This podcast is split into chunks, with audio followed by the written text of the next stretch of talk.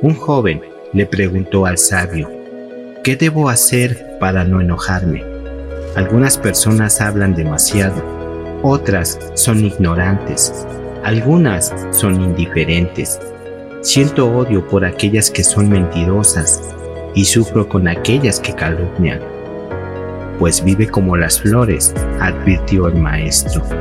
¿Y cómo es vivir como las flores? preguntó el discípulo. Pon atención a esas flores, continuó el sabio anciano, señalando unos lirios que crecían en el jardín. Ellas nacen en el estiércol, sin embargo, son puras y perfumadas. Extraen del abono maloliente todo aquello que les es útil y saludable, pero no permiten que lo agrio de la tierra manche la frescura de sus pétalos.